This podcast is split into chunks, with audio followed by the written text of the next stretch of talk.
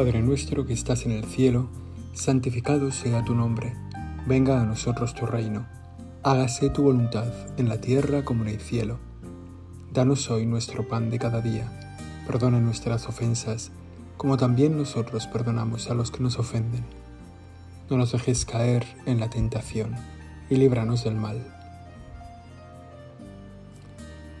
Estamos contigo, Señor, para hablar de tu presencia en nosotros, para darnos cuenta de la vida que vives en nosotros, de los dones que tú nos das, de cómo vas transformando nuestro corazón y nuestra alma para hacerla cada vez más divina, más tuya, para hablar contigo de ese don que tú nos haces, que sobreviene sobre nuestra naturaleza humana y que aspira a convertirnos en divinos, en, hijos tuyos, en presencia tuya en el mundo. Estamos para hablar de tu gracia, que es el mayor tesoro que tenemos. ¿Cuántas veces vamos buscando por la vida tesoros? ¿Cuántas veces decimos que una persona es mi tesoro?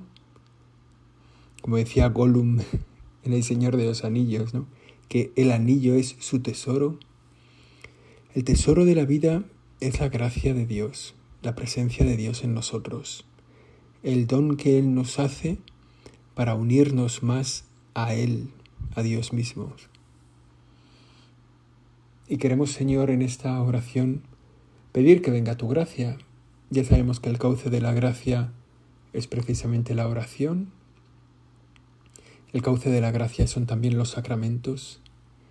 Pues en esta oración queremos hacer esa petición de que venga a nosotros tu gracia, que nos llene tu gracia, que obremos con tu gracia porque estamos unidos a ti. Es el mayor tesoro que tenemos, toda la vida buscando un tesoro, otro tesoro, toda la vida que tenemos una aspiración, un deseo, un mejor estar en un trabajo, en una posición personal, y sin embargo a veces se nos escapa que el mayor tesoro es tu gracia, el don que tú nos das, el regalo que tú nos haces. Porque tú, Señor, nos has creado para ti, nos has creado para la gloria. Y el comienzo de, de esa gloria en nosotros es la gracia, ¿no? Es como esa semilla que Dios planta en nuestro corazón y que va creciendo, que va germinando, va brotando, hasta haciendo, hacernos a nosotros un poco presencia de Dios, don de Dios para el mundo, regalo de Dios a este mundo. Y cuando nos damos cuenta de que la gracia es el mayor tesoro que tenemos, al mismo tiempo nos damos cuenta de que la mayor desgracia es el pecado. En la medida en que ese pecado emborrona la vida de la gracia, acaba a lo mejor con la vida de la gracia en nosotros. Depende ¿no? de, cómo, de cómo sea ese pecado. La mayor desgracia. Dios no nos ha creado para ser desgraciados, sino agraciados. Tu Señor lo que quieres en nosotros es que la vida de la gracia crezca. Y para eso te nos regalas. Tenemos que ser como conscientes de que la gracia es un don que tenemos que pedir, es un don que tenemos que cuidar, que conservar, es un don que tenemos que alcanzar, acrecentar en nosotros, planificar, y también es un don que tenemos que recuperar. Cuando perdemos la gracia, cuando pasamos a la categoría de desgraciados, necesitamos recuperar tu gracia, Señor. Tú te ocupas siempre de buscar el camino. Es como el agua en un tejado. Siempre encuentra el camino para pasar. Siempre. Y da igual lo que nosotros nos intentemos aislar de ti, lo que nosotros intentemos como poner tela asfáltica en el tejado, poner tejas, poner brea, poner, no sé, cualquier cosa. Sin embargo, tú, como agua viva, Vas buscando el hueco, vas buscando la grieta para entrar en nuestra alma con tu gracia.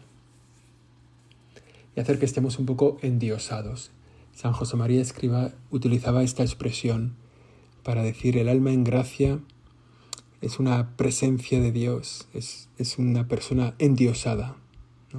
Dios se hace hombre para que el hombre se haga de Dios. Santo Tomás nos decía también que Dios es la vida del alma, de la misma forma que el alma es la vida del cuerpo. ¿No? En esa explicación que, data un poco eso, de la filosofía de Aristóteles y de Santo Tomás, que dice que el alma es la vida del vivo, que cuando el alma se separa del cuerpo, el vivo deja de estar vivo, que su alma sigue viva pero el cuerpo muere porque su vida ha desaparecido, se ha alejado. Bueno, pues de la misma forma que el alma es la vida del vivo, la vida del cuerpo, la vida de la persona que está viva, Dios es la vida del alma. Dios como, es como ese centro pequeño eh, insertado en nuestra alma que lo sostiene todo, que sostiene la vida del alma para que esa alma dé vida al cuerpo.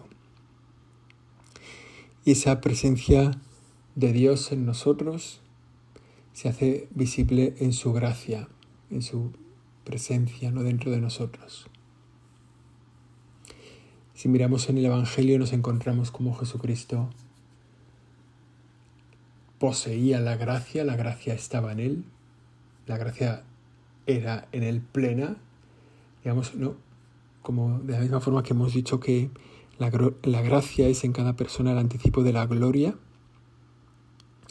en Dios, en Jesucristo, la gracia es tan grande que es la divinidad mismo, la gloria misma ya en plenitud.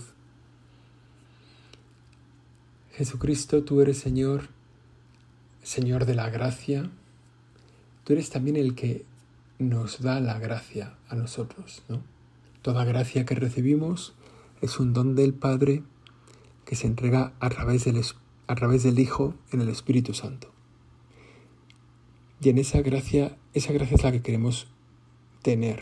Queremos tener presencia de ti, tenemos que tener tu posesión. Jesús no podía crecer en gracia. ¿no? Hay una frase del Evangelio que lo deja un poco así. ¿no? Jesús crecía en sabiduría, en edad, en gracia delante de Dios y de los hombres. Sin embargo, Jesús pues crecía en sabiduría de una forma un poco peculiar, ¿no? Porque Él mismo es la sabiduría. Crecía en edad de una forma clara, porque una vez que te sometes al tiempo, pues creces en edad. Si sometido al tiempo no creces en edad es que estás muerto, o sea que ya no estás sometido al tiempo. Que crecía en sabiduría, en edad y en gracia, delante de Dios y de los hombres. Sin embargo, en gracia no podía crecer, porque el fin de la gracia, lo que se pretende con la gracia, es que el hombre esté más unido a ti, Señor, la unión de nosotros contigo. Y en Jesucristo tu Señor, esa unidad es completa desde el principio. O sea, tú tienes la gracia ya en plenitud, no podías crecer en gracia. Sí podías crecer en gracia delante de los hombres.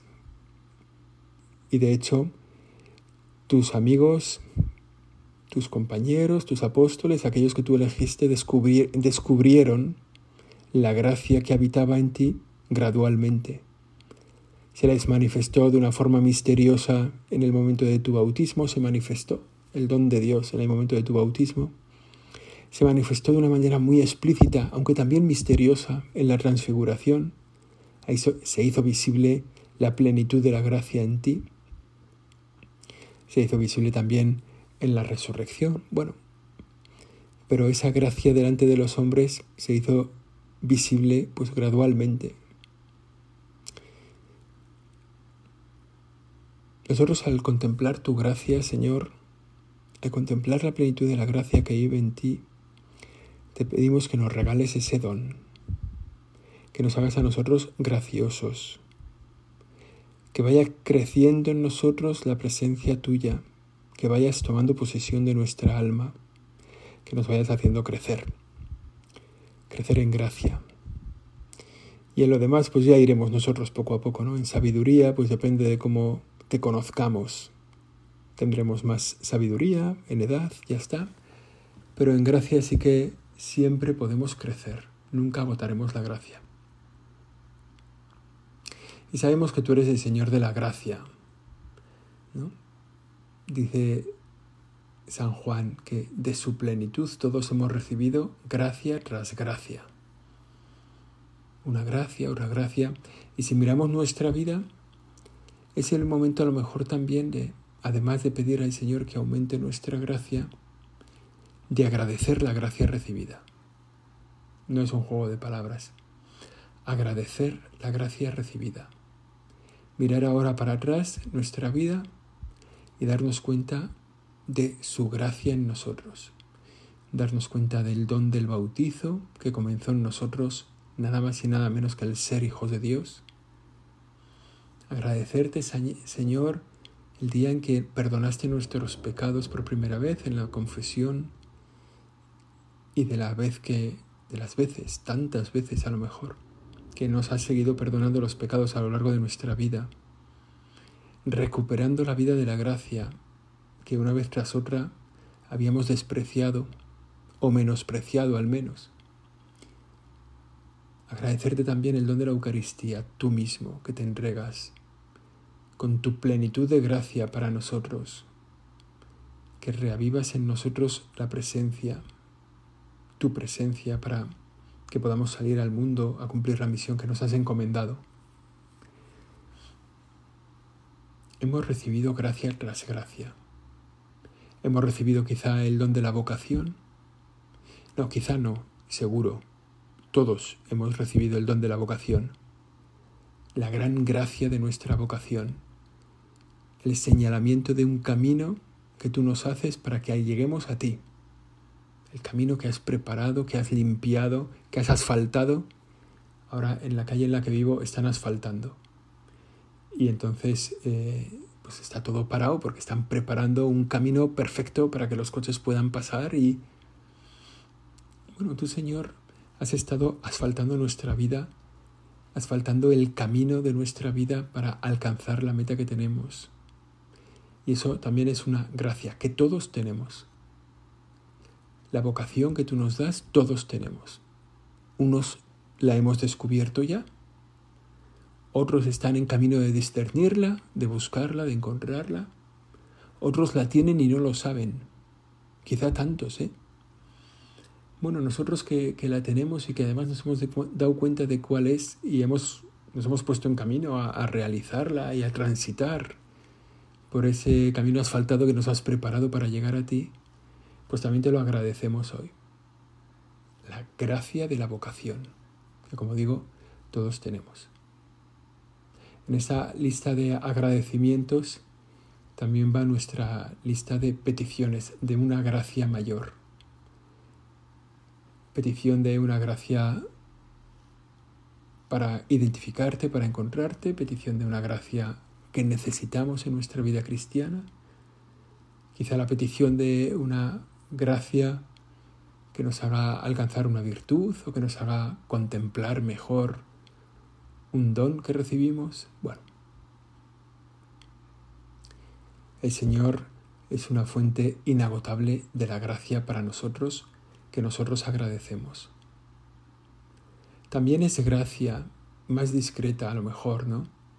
Todos estos regalos que tú nos haces, Señor, y que posibilitan de un modo u otro nuestra vida cristiana, que la facilitan, quizá unos padres, unos amigos, un director espiritual, un acompañante que nos va señalando poco a poco el camino, que son también una manifestación de tu gracia para nosotros, un regalo que tú nos haces para esa vida. Señor, que me dé cuenta de las gracias que recibo, que me dé cuenta de lo que tú me das en cada momento, no solo el don de la vida, sino esa presencia tuya en mi vida que sea consciente, que sepa pedirla, agradecerla, reconocerla, aumentarla, recuperarla cuando la pierdo.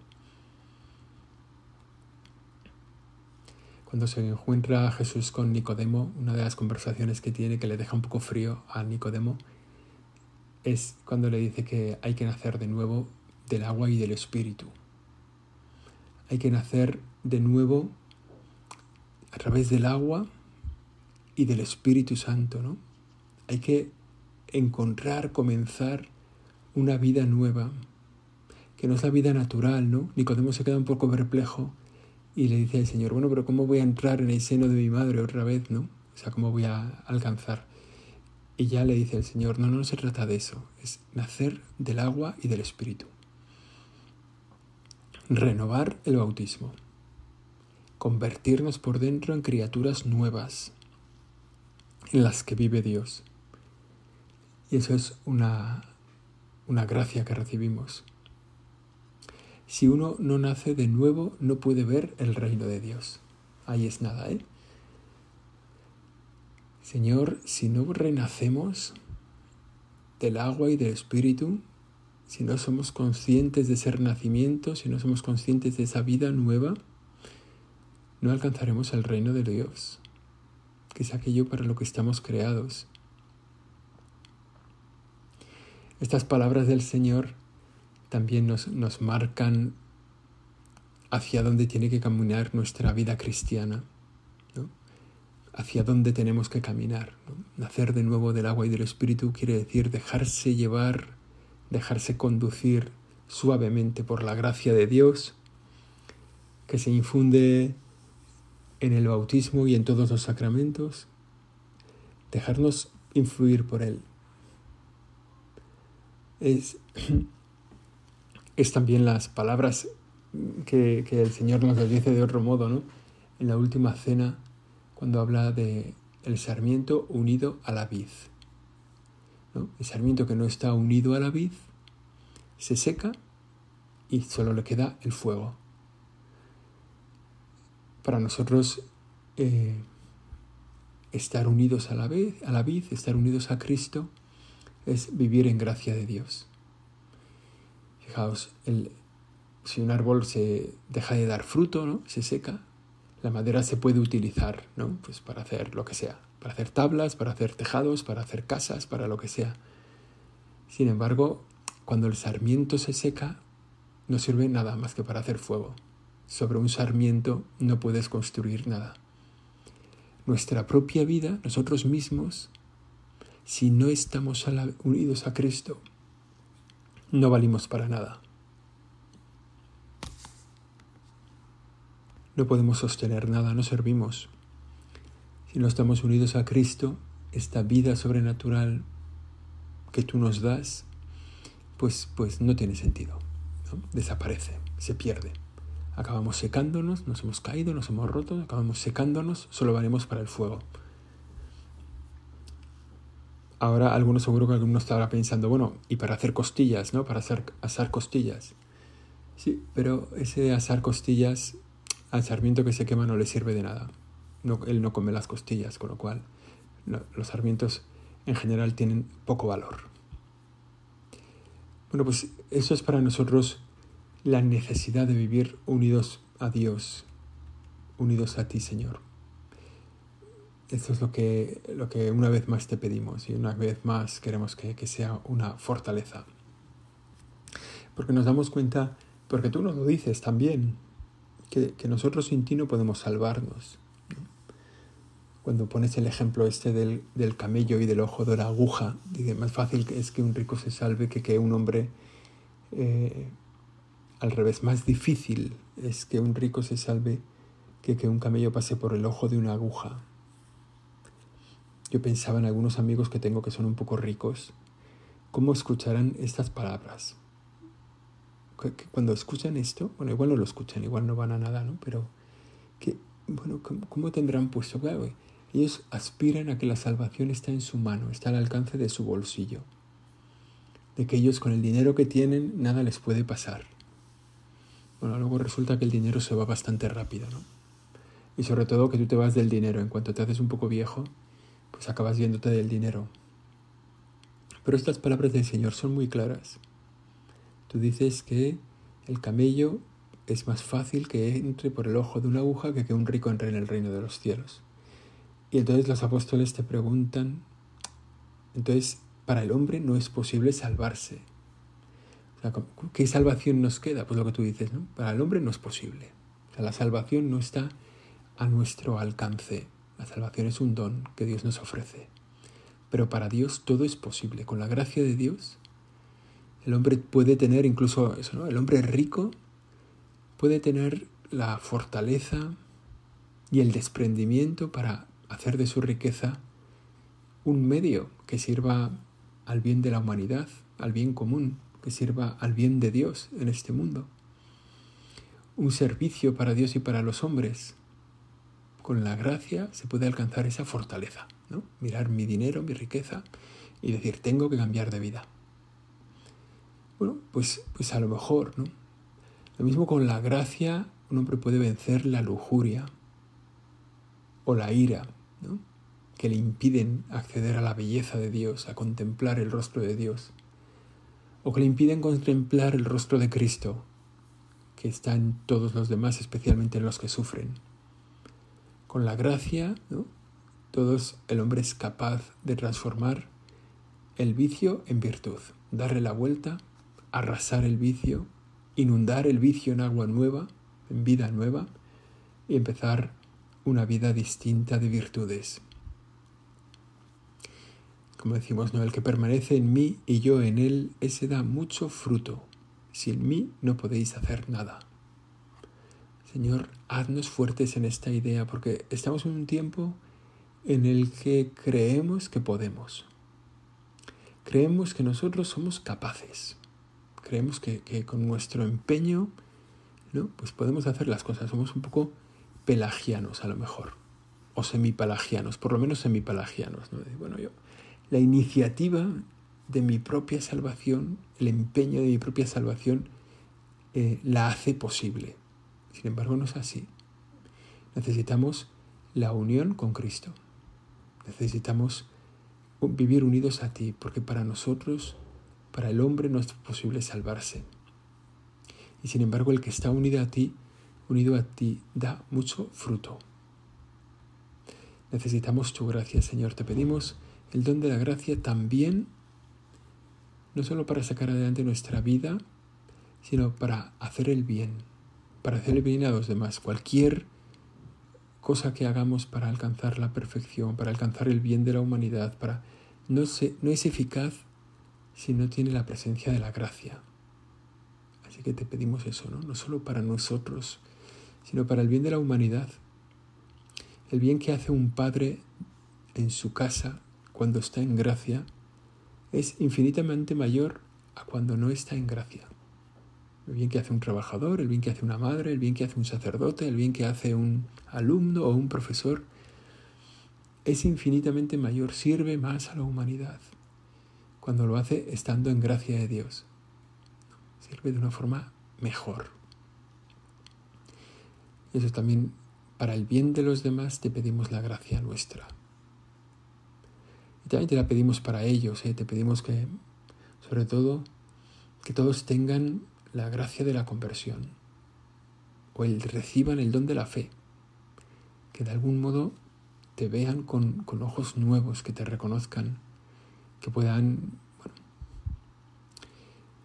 que todos recibamos tu gracia. Tú nos dices que es así, tú nos dices, en esa parábola del sembrador, nos dices que todos recibimos tu gracia.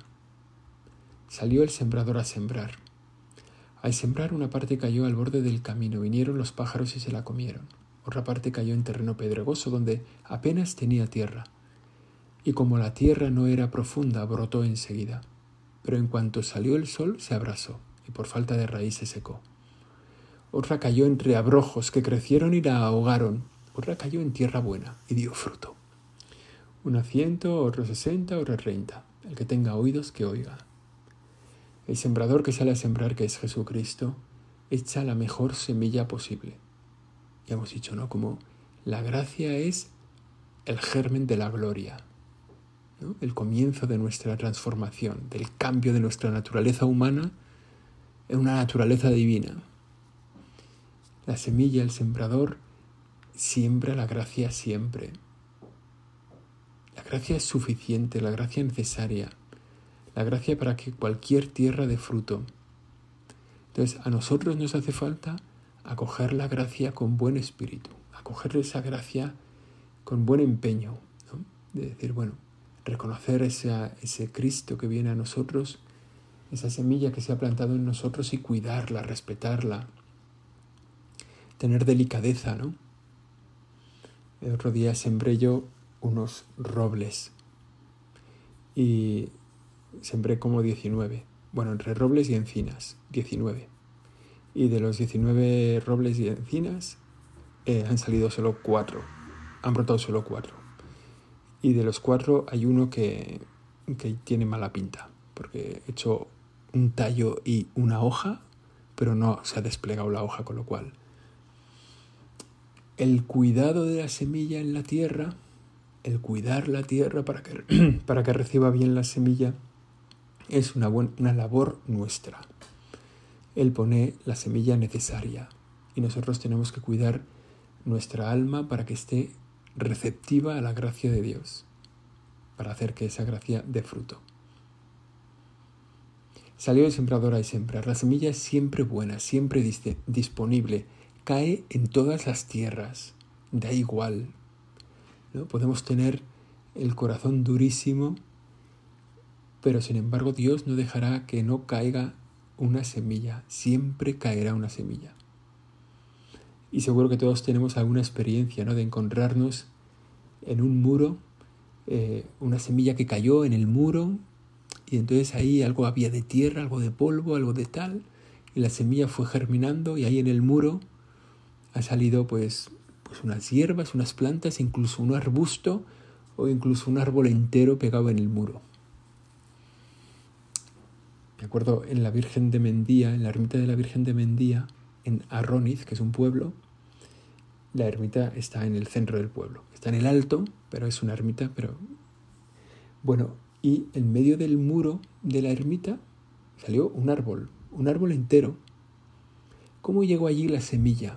Vete tú a saber. Pero el sembrador la puso allí. Y la pared parece el sitio más inhóspito para dar, para que aquella sembrilla triunfara. Y sin embargo, aquella semilla enganchó en la pared. Y ahí hay un árbol, que no, me acuerdo si es un olivo incluso, ¿eh? o sea, no, digo un olivo de 8.000 metros cuadrados, efectivamente, ¿no? Pero pero vaya que está ahí puesto, ¿no? Que tiene, a lo mejor a 5, a 10 metros de altura, en medio de la pared, brotó. No lo sé. Da igual lo que seamos nosotros, ¿no? A lo mejor seamos, somos piedras o somos asfalto. También nos encontramos a veces, ¿eh? en medio del asfalto, pues hay una pequeñita grieta y ¡pum! De repente ahí sale un arbolito y sale un lo que sea. Y si, si ese árbol que, que entraba ahí por una, por una grietita resulta que es un roble, acabará cargándose el asfalto, ¿eh?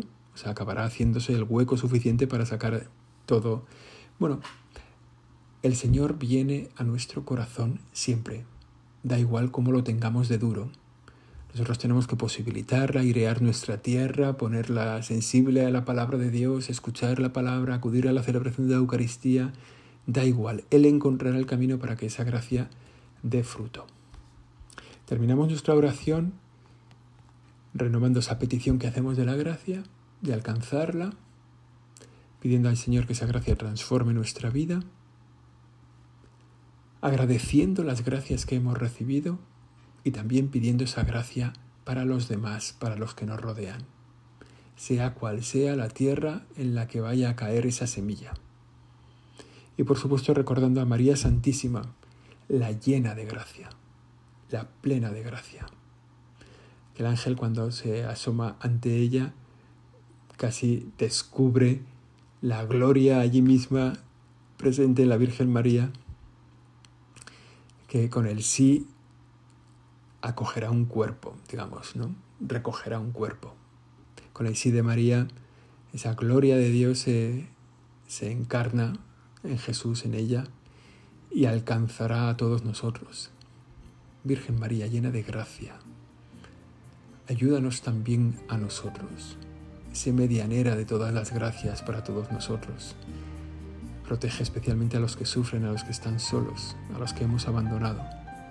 Cuida de nosotros que somos hijos tuyos, por encargo de tu Hijo. Dios te salve María, llena eres de gracia y el Señor es contigo. Bendita tú eres entre todas las mujeres, y bendito es el fruto de tu vientre Jesús. Santa María, Madre de Dios, ruega por nosotros pecadores ahora y en la hora de nuestra muerte. Amén.